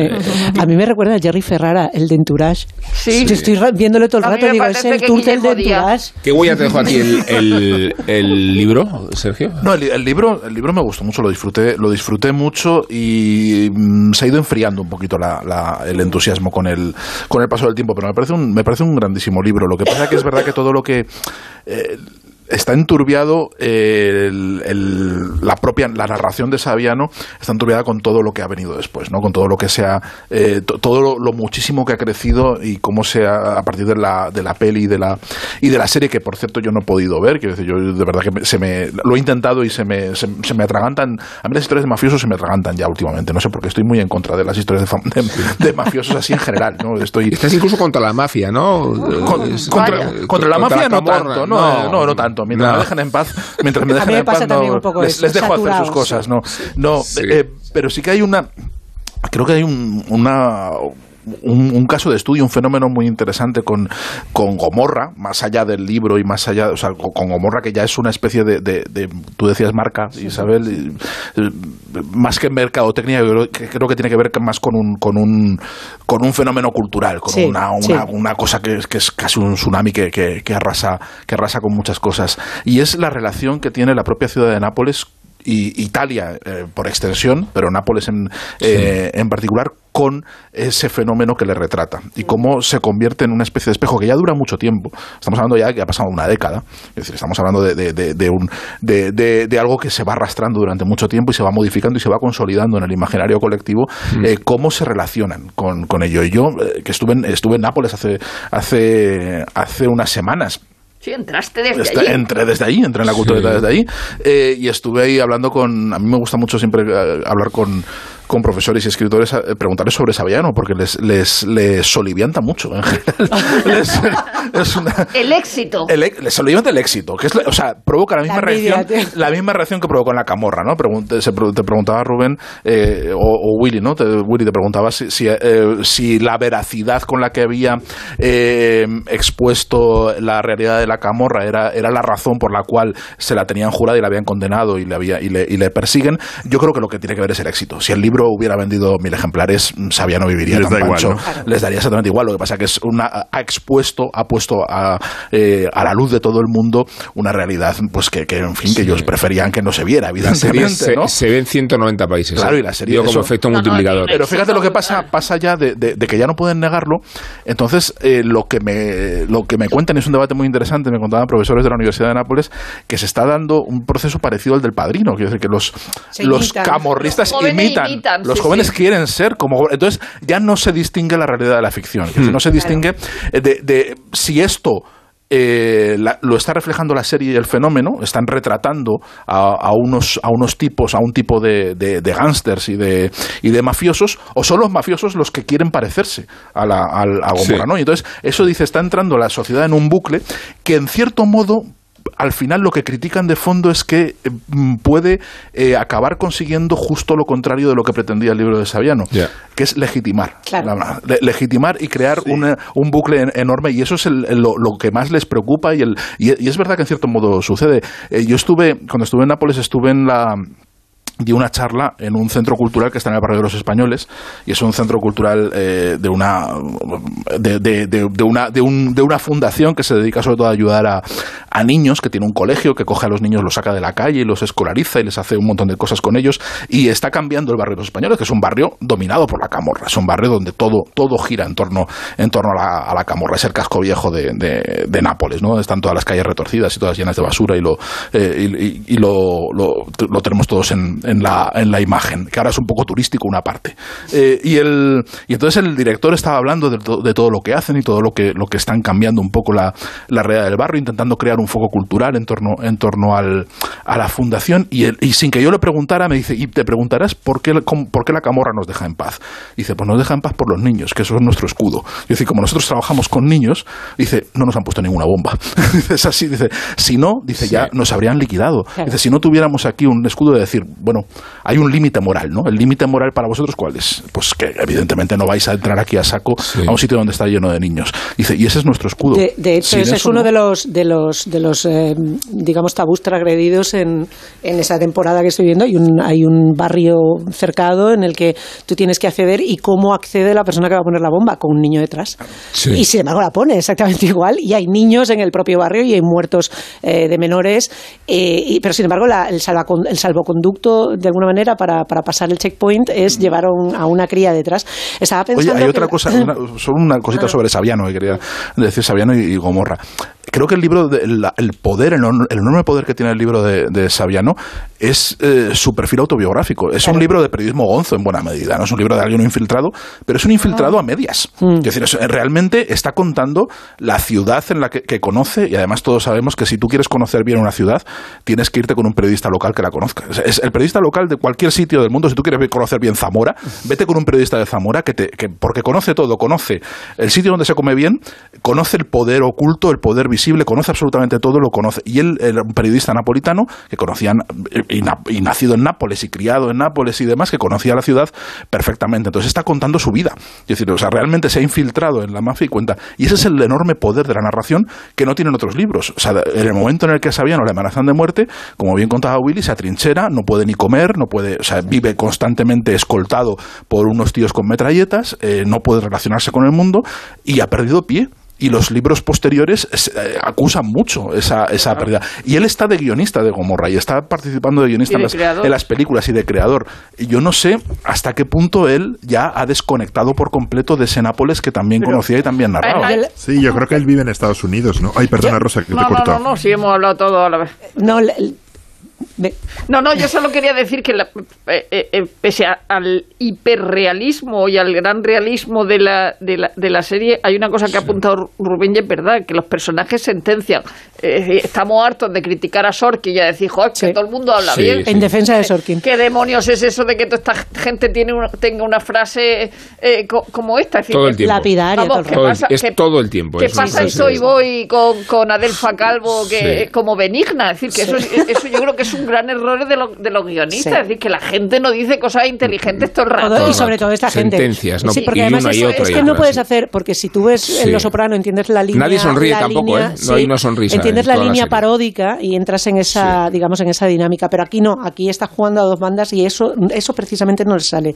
A propósito de lo de la participación de guionista de Saviano, que él aparezca en créditos no quiere decir que participe de la serie. Es que hay una serie de, eh, digamos, de, de- de, mm, que hay con la persona Sí. que crea los personajes en las que siempre tiene que aparecer como co-creador y co-guionista porque la creación es suya en origen.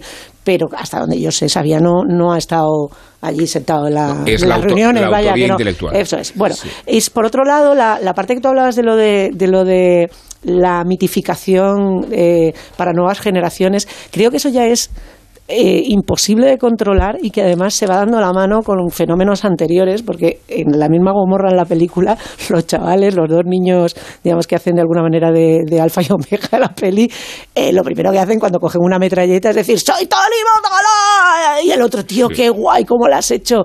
Eres Scarface, es que has estado más Scarface que nunca, ¿sabes? O sea, soy Tony Montana. Es como, está- están totalmente obsesionados con Scarface, como lo han estado sus padres con El Padrino, eh, y con todo lo que vea, o sea, es como una...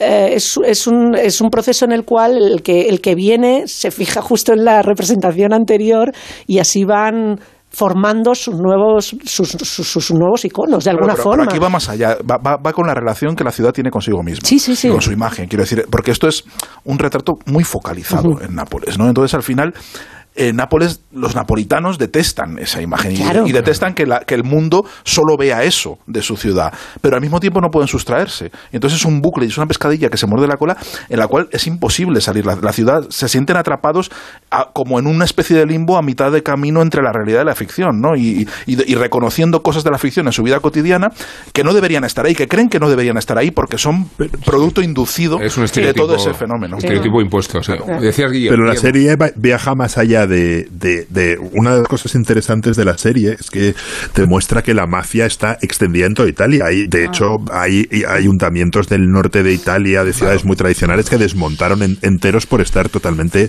carcomidos por la mafia. ¿no? Una de las cosas que muestra la serie es eh, estas enormes redes globales de la mafia que, que además Saviano trata en su ulti- creo que su último libro, el de, el de, el de cocaína. O, ¿Os acordáis de este libro de, de Misha Glenny que se llama Mac, Mac- Mac Mafia, que era un libro Sí, buenísimo sí, sobre la, globalización de la mafia?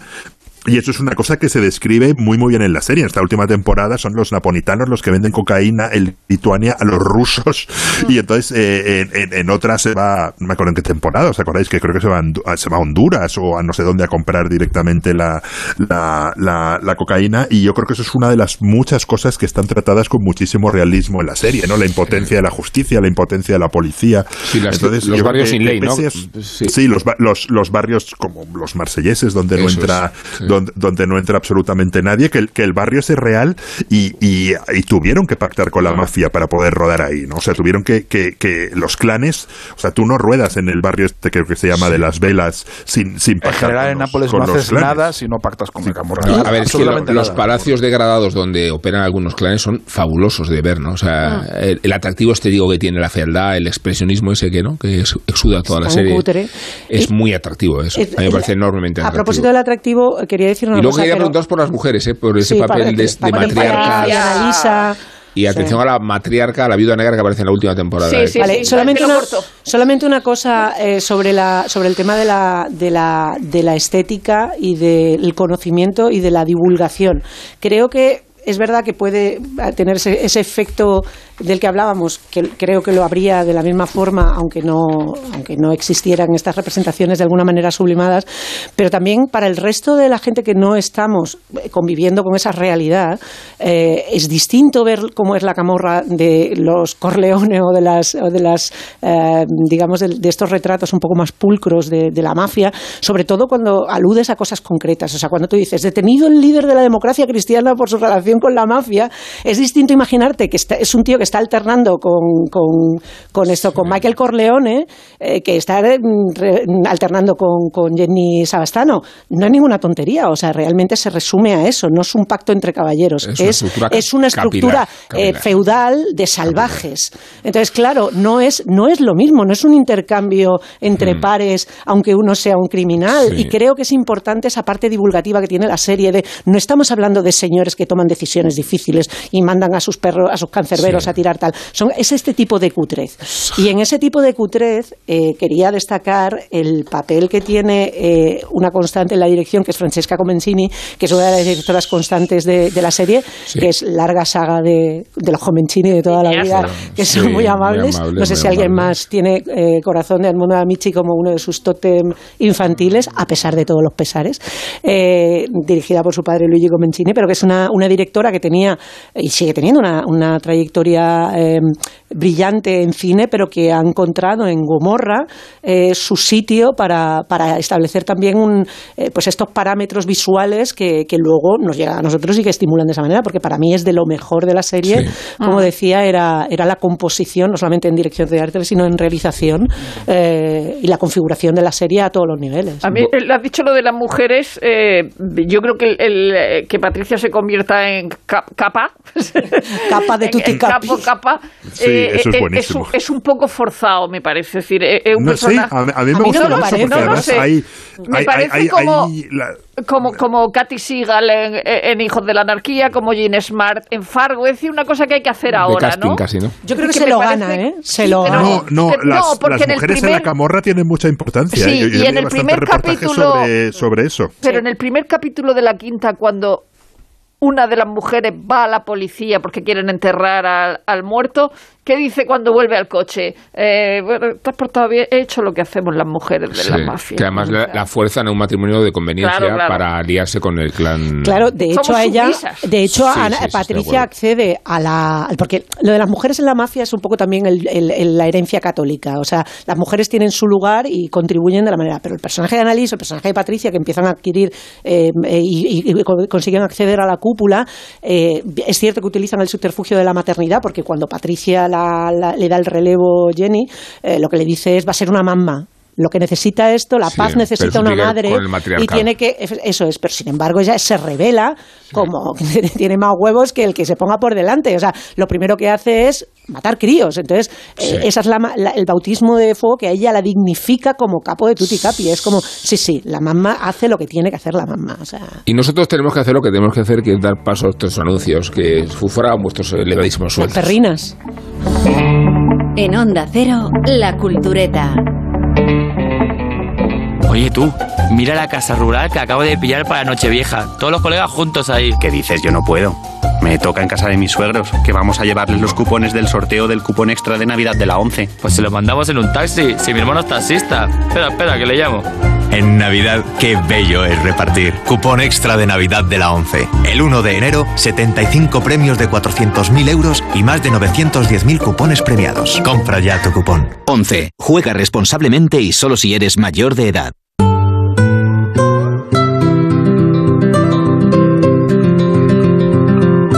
Bueno, culturetas, en 1856 fue detenido y juzgado un famoso escritor francés acusado de haber escrito una novela que promovía el adulterio. ¿Cómo evitó la cárcel? Os preguntáis. Pues lo hizo alegando que su ficción tenía una intención moralizante ay, en contra precisamente de la infidelidad. Artimaña previsible pero efectiva, no lo vamos a negar. Estábamos hablando de Gustave eh, Flaubert, o como me decía una profesora de mi colegio, Flaubert. Eh, Flaubert. eh, y estamos hablando, claro, de su novela Madame Bovary, de la que vamos a escuchar este pasaje tan elocuente.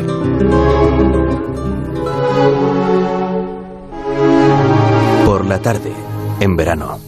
Carlos tomaba consigo a su hijita y la llevaba al cementerio.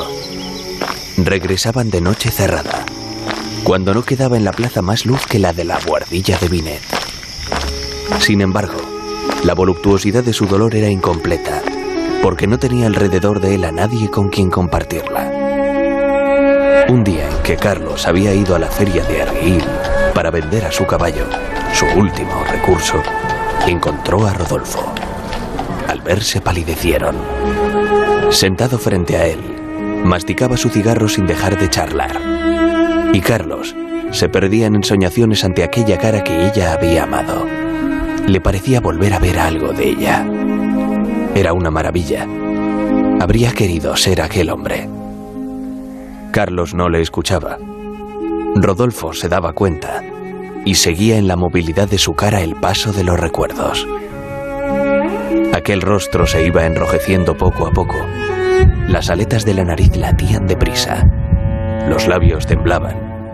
Hubo incluso un instante en que Carlos, lleno de un furor sombrío, clavó sus ojos en Rodolfo, quien, en una especie de espanto, se quedó callado, pero pronto reapareció en su cara el mismo cansancio fúnebre. No le guardo rencor, dijo Carlos. Rodolfo se había quedado mudo, y Carlos, sujetando la cabeza con sus dos manos, replicó con una voz apagada y con el acento resignado de los dolores infinitos. Incluso añadió una gran frase, la única que jamás había dicho. Es culpa de la fatalidad.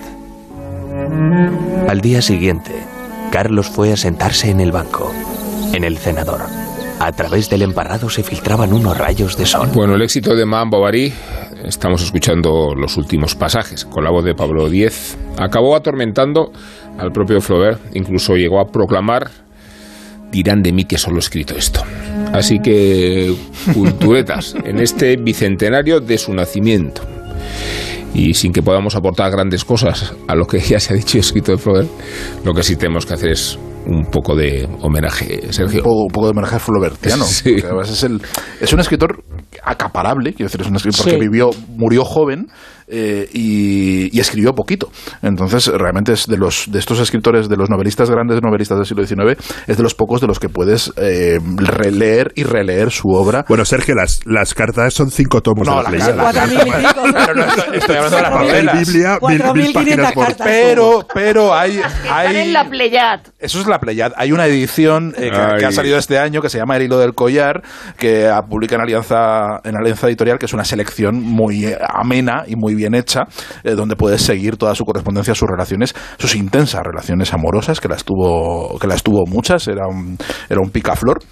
Era un buen mozo. Era un buen mozo, era un mozo que le, gustaba mucho, sí, sí, no, era, un tipo, era un, un buen chaval de, de el, eh, lo que pasa es que es verdad que Flaubert... Mm, el problema de Flaubert posterior es la, la caricaturización o lo que, lo que fomenta. Antes hablábamos de, que si Gomorra crea un, un, efecto espejo sobre Napoleón. Bueno, Flaubert ha creado un, espejo, un efecto espejo sobre muchos escritores posteriores que no, que no siendo Flaubert, no teniendo su talento, no siendo ellos, se han creído o han adoptado las poses de Flaubert. Porque Flaubert eh, veía el éxito como una maldición. Él decía que, nunca quería, que no quería escribir por dinero, que antes prefería ser un cochero de fiacre, que, le, le daba asco. Le daba le daban asco los otros escritores, le daban asco los críticos, le daba asco la sociedad de su tiempo, le daban asco sus lectores. O sea, era, era el perfecto misántropo en muchos aspectos hasta el punto de llegar casi a la caricatura. Pero es que a él lo único que le interesaba era escribir y sus libros. Era lo único que le interesaba. Y el único juicio sobre sus libros que le interesaban era el de unos pocos escogidos que se reunían en un restaurante, su grupito, y fuera de ese restaurante, de esa, de esa tertulia cultureta que él tenía, no le importaba un carajo lo que opinaban los demás. Y entre ellos estaba, en ese acólito estaba el gran crítico no, y Sembov, que eh, le dolió mucho que no le gustara eh, que no le gustara Salambo. Entonces le respondió una crítica larguísima, punto por punto, eh, lamentando mucho y con mucho sufrimiento porque le había dolido que Salambo. Pero fíjate, él vivió el, éxito como una maldición, lo decías muy bien. El éxito que, de Madame Bovary que es inducido por el juicio. El juicio en el que él se comporta de una forma muy poco literaria. Se demuestra que es un hombre que conoce mucho más el mundo de lo que él, de lo que él presupone. Porque él, él ve que dice, se ve en un lío judicial y dice, aquí no vale, o sea, yo solo proclamándome inocente y yendo con la verdad por delante, de esto no salgo. Es decir, de esto hay que salir con artimañas como sale todo el mundo. Hay que cogerse un buen abogado, se coge un buen abogado, un tal Jules Menard, al cual, al cual luego le dedica una edición de, de, de Madame Bovary, y utiliza todas las armas a su antojo, incluidos las relaciones familiares. Él escribe a su hermano y le dice, oye, mira, ve hablando por Rouen, porque nosotros tenemos influencia política, somos una familia poderosa aquí que tenemos nuestro aquel, y ve insinuando a la gente eh, lo que les podría pasar si yo me voy a la cárcel y lo que nos vamos a enfadar. O sea, que va, id moviendo por aquí vuestros hilos y al final con ello se sale, eh, sale, sale indemne de, de aquel juicio, pero la escandalera es tan grande que provoca un exitazo enorme y provoca que hasta el propio Víctor Hugo salude a Madame Bovary y diga, Madame Bovary, la mejor obra que se ha escrito nunca, dudando que a lo mejor el propio Víctor Hugo haya entendido la novela. Que, o sea, no, eh, todo el mundo lo celebra, se vende, se vende un montón, todo el mundo quiere a Flaubert y Flaubert lo que intenta es subir de ese éxito y escribe después una novela, Salambó, eh, un poco buscando el descrédito, buscando que la gente no lo... Y funciona el éxito es igual. mucho mayor, Eh, vende muchísimo más, Es- se convierte en un fenómeno Es de una leche. novela difícil, ¿eh? Es una- pero, pero la leche, todo el es la mundo única está loco con Salambó. reciente y Claro. es- y es difícil. Pero solo al final, al final él se empeña mucho en conseguir el desprecio de sus compañeros, el desprecio de su sociedad. Él desprecia al mundo y quiere que el mundo le desprecie, le devuelva ese desprecio. Y lo consigue al final con la educación sentimental, con su última novela, que es la primera que empezó a escribir. Él la escribió de joven, la abandonó, la fue retomando y la, es el último libro que, que, que publica y que no le gusta a nadie. Es un libro que, que- que- que todavía hoy yo creo que, es sí. difícil Sí, y es el, el que se te atraganta más. Y al final consigue eso, consigue el desprecio de una, de, un, de una Francia y de un mundo literario que se había empeñado en acogerle por más que él solo quería que, que le despreciasen porque consideraba que, que- que eso, que un escritor no tiene que eh, rendirse a esa pleitesía. Y, y termino ya. Y eso es lo que, eh, lo que mm, se quedan de Flaubert muchos escritores mediocres que no consiguen llegar a nada y se consuelan pensando que, bueno, que eso es lo que le hubiera gustado a Flaubert. Dice que el hecho de que no me haga caso nadie y no me tal, pues es, es, es- es lo que hubiera querido Flaubert, ¿no? Al final. Flaubert es un escritor extraordinario que quiere ser escritor y que trabaja para ser escritor, es decir, para, para, para, para escribir Boba y Pécuchet, que a mí me parece lo más peculiar, de- evidentemente, de toda su literatura, que es muy Pickwick, eh, se leyó 1.500 libros para, para mostrar a esos dos idiotas que se dedicaban a copiar y a, y a analizar y a hacer pruebas y a fracasar en todo. Pero es que de sus propios escritos, no en novela, él dice, qué grande sería Balzac si hubiera sabido escribir. Es decir, esa- ese era... Ese, ese era Y Víctor Hugo, Los Miserables, Claro. lo detestaba, ¿no? Era e- cosa- ese era él, o, o decía, eh, quizás sea una afición perversa, pero me gusta la prostitución y me gusta por ella misma independientemente de lo que hay debajo. Y eh, es verdad que, que Madame Bovary eh, es una de las cosas que más le gustaba a Flaubert era Rabelais y, y Don Quijote. Y Madame Flaubert, eh, eh, perdón, Madame Bovary es evidentemente un libro de parodia de las novelas sentimentales como el Quijote lo es de las novelas de, Totalmente. Sí, de sí, caballería. Eh, en eso se diferencia, es decir, pese a que Madame Bovary es una gilipollas, o sea, de, de- de- de- de- de- de- de una, una burguesa absurda, aburrida y todo, eh, yo creo que en ese sentido, porque tiene una, un una parte literaria que va más allá, no se puede comparar con Ana Karenina, siendo fantástica Ana Karenina, porque Ana Karenina la queremos, Sí. no se puede comparar con la regenta, no se puede comparar tampoco con la Luisa del primo Basilio, que es la más extraordinaria, porque esa tiene un componente como de la como de las criadas de Gené que, que le, cuando tiene el amante, que es el primo Basilio que viene a verla, la criada la chantajea y entonces la criada la pone a, a- hacer las tareas domésticas, es decir, que lo más extraordinario de que a la señoritinga esa la pongan a hacer la- las tareas domésticas, todas mueren, todas las, la- las adúlteras mueren, menos menos la regenta, pero es como si estuviera muerta en viva, vida, porque la, Pobre. porque la, la- la- la- asquerosa vetusta la, la desprecia. Pero es verdad que todos estos escritores están mostrando unas mujeres en un mundo que no es para mujeres, pero lo están mostrando para que lo veamos eh, eh, siglo tras siglo. Es decir, que, que, que, que- sí que la, la reivindican mucho, pe- pese a que sea idiota como, como, como Madame Bovary, está aburrida, aburrida que, que, se- que va de, de amante en amante eh, despilfarrando dinero con un marido eh, que va engordando, que deja hasta, la, hasta las buenas costumbres. Y yo, yo creo que Madame Bovary es la mejor de todas las, la- las, las novelas de, la, de adúlteras del, del siglo XIX. Yo debo decir que un día fui al, tour, al Tour de Francia y el Tour ca- paraba en Rouen y, y lo que más ilusión me hizo no fue estar en el Tour, sino estar en Rouen. Claro. Pensar que estaba... Si te gusta Monet también, ¿eh? Claro, claro, Por la claro, catedral, ¿eh? claro, claro. Pero, pero bueno, que, que, que Flaubert y luego, y luego, claro, Flaubert, cuando se han descubierto las cosas que él escribía, que son todo pues, pues disparates eh, divertidísimos, eh, no Era pueden muy más malo, que querer. era dice, muy malo. Dice, esa pretensión de defender el islamismo, que en sí mismo es una monstruosidad, me saca de quicio. En nombre de la humanidad pido que trituren la piedra negra y que avienten su polvo, que destruyan la Meca y que profanen la tumba de Mahoma. Sería una manera Sí. de desalentar a los fanáticos. Entre líneas todo esto, ¿no? Ese Flaubert. No, no, pero él, pero él sí que se manifestaba absolutamente contrario a mostrarse como, si, como él, él Sí. En, la, en las novelas, aunque en el fondo la educación sentimental sea él, pero él, eso sí que quiero decirlo, nunca dijo Madame Bovary Soy soy, yo". yo. Eso lo dijo de Charme en, una, en, una, en un libro que dijo que se lo había dicho no sé quién, que se lo había dicho no sé cuántos, pero eh, eh, en ningún texto, en ninguna carta dice eh, eh, Flaubert que Madame Bovary sea él. Eh, yo, yo es verdad que comparto con Rosa la, la opinión de que Madame Bovary, pues sí, es, es un poco idiota, pero también con Vargas Llosa la fascinación por la eh, de ella como heroína de lo de lo sensual. La- la- la- el egoísmo de Madame Bovary es muy estimulante, eh, independientemente de, de- de la situación, como defensora de todos esos valores eh, rechazados y condenados por todas las religiones, por todas las filosofías y por todos los bien pensantes a través de los siglos. O sea, es la, la- el icono de, la, del, del, pues, de ese egoísmo por antonomasia de yo lo que quiero es disfrutar, yo lo que quiero es eh, ser feliz y que le den a todos los demás y me da igual lo que Quiero lo que he penséis leído en las todos. novelas. Y es, pero con una compulsión eh, inédita y con una eh, rebeldía ante la- lo que se le pone por delante que resulta eh, de- no solamente por la transgresión sino también por la por la por la vehemencia con la que la lleva hasta sus últimas consecuencias o sea el puñado de veneno metiéndoselo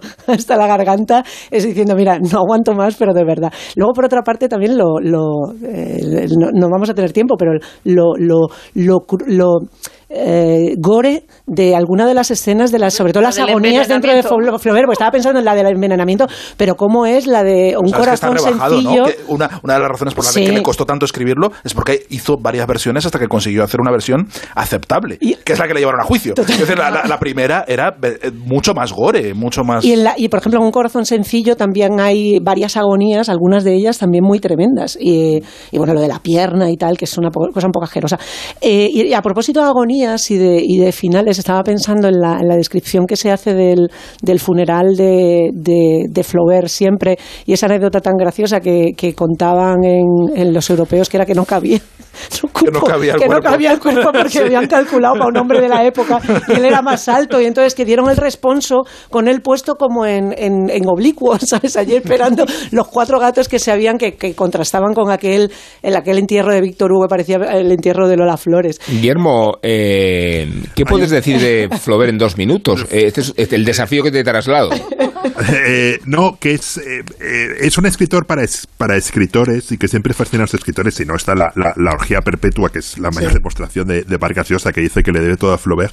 Porque eh, yo creo que, que realmente con él, mm, alguien decía que hay dos grandes escritores que son Ce- Cervantes, dos grandes novelistas que son Cervantes y, Flaubert, porque con ellos avanza la, la, la novela, ¿no? O sea, con, con, con Cervantes se crea la novela moderna y con Flaubert y su pelea por el idioma y su manera absolutamente con el idioma, su manera absolu- absolutamente obsesiva de escribir, de releer las frases en voz alta hasta que fuesen la frase perfecta, donde el sonido y donde el escritor no, no me acuerdo quién se lo leí, el escritor desaparece detrás del, del libro y queda un libro eh, que trata de rozar la, la, la, la percepción o que busca de manera absoluta perfección, yo creo que le convierte en un escritor mo- modernísimo, ¿no? Y en el padre de muchísimos escritores, escritores con- con- contemporáneos, ¿no? Yo creo que, que es verdad que con Flaubert em- empieza una nueva era de la no- en la novela decimonónica y que engancha muchísimo con el, con el presente. Y es verdad que las cartas, y es el, yo no he leído la, edición de Alianza pero tengo muchas ganas. He estado leyendo sobre ella y la verdad es que es, es un retrato apasionante de un tipo mm, con una mala hostia épica sobre la Francia en la que vive, pero también con, eh, me acuerdo que Rafael escribió hace muchos años una, una crítica de cuando ya habían salido como dos o tres tomos en la Pleiad, decía que por otro lado era un retrato eh, absolutamente único de la búsqueda de la percepción en literatura, ¿no? Y del precio que un gran escritor tiene que pagar para conseguir una obra que considera perfecta. Clavado, Guillermo. Clavado. el programa no termina. No termina aquí el programa porque queda el epílogo de JF León, que creo que tiene una dedicatoria navideña y no solo navideña.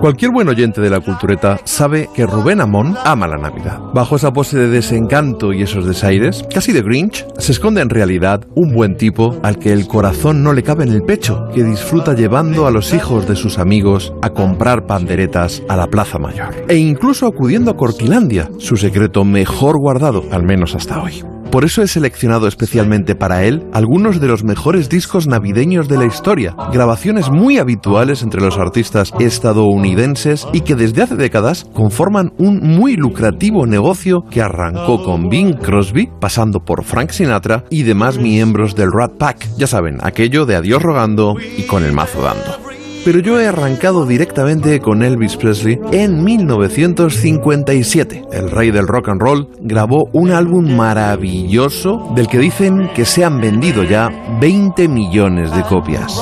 Tres años más tarde, en 1960, se editó Ella Wishes You a Swinging Christmas.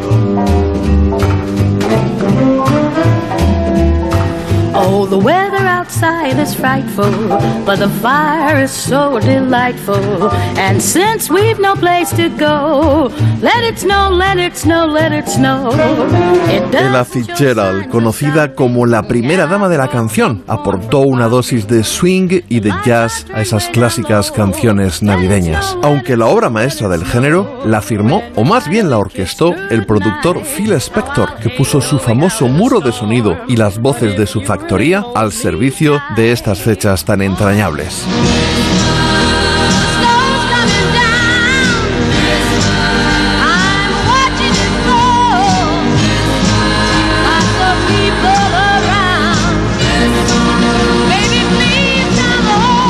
Entre las Ronettes, Crystals y Bob Sauce, la que más brilló fue Darlene Love, con este Christmas Baby Please Come Home, escrito para la ocasión en el mítico Brill Building de Nueva York y pieza fundamental del álbum A Christmas Gift for You from Phil Spector, el disco que suena en bucle en casa de Guillermo Altares desde que cantan el gordo los niños de San Ildefonso.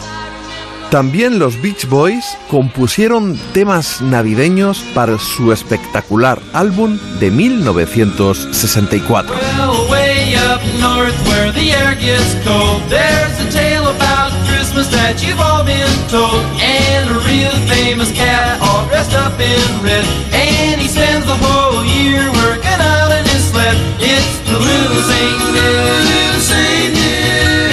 El pequeño San Nicolás es una de las seis composiciones propias que los Beach Boys añadieron a un puñado de clásicos hasta completar uno de los mejores y más personales álbumes del género. Los del sello Motown hicieron trampa y en lugar de grabar un disco para la ocasión, compilaron a Motown Christmas, los mejores singles navideños que habían ido editando durante el último decenio.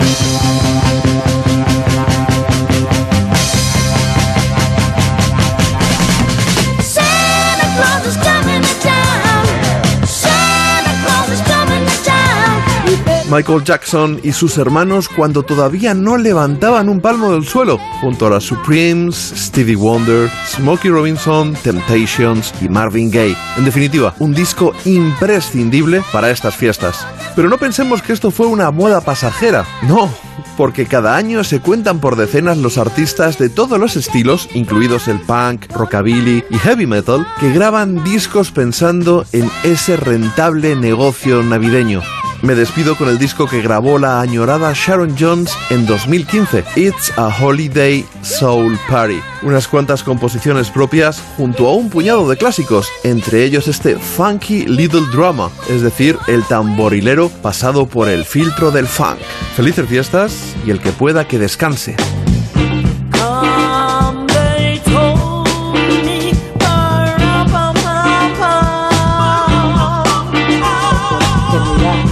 Bueno, siempre he dicho que no hay, hay algo peor que un villancico, que es un villancico versionado. Así que nunca falta camino de degeneración. Luego me ha difamado JF diciendo que yo he llegado a llevar a mi hijo a Cort- Cortilandia. Por ahí no paso, ¿eh? Alguna vez le habrás llevado, eh, alguna vez. Cortilandia. ¿Habéis- A ver si a mí me, re- me pidieron en el periódico que recomendara sitios para ir este fin de, fin de semana y Es dije, verdad, lo he visto. Paracuello y Cortilandia. Para- Para cuellos y cortilandia. Bueno, que nos vamos. Eh, lo hacemos agradeciendo los servicios prestados a Nacho García y a Felipe Mateos por toda esta trayectoria del año que termina. Y también agradeciendo vuestra presencia, Isabel Vázquez, Rosa Belmonte, Ser Sergio Molino. Guillermo Altares. Ser bueno, ¿no? Como dice Pedro Sánchez, ¿no? Fe- Ser bueno. Feliz Navidad. Fe- Feliz- lo feliz siento, Rubén. Navidad, Feliz feliz Navidad. Y como no vamos a estar en las dos próximas semanas, pues eh, los oyentes siempre pueden recurrir a los podcasts donde se consagra y, y se... Bueno, me voy a callar. Eso, que tenemos el podcast para seguir viviendo. Venga, Eh, vuelvan a escucharnos. a- adiós. La cultureta.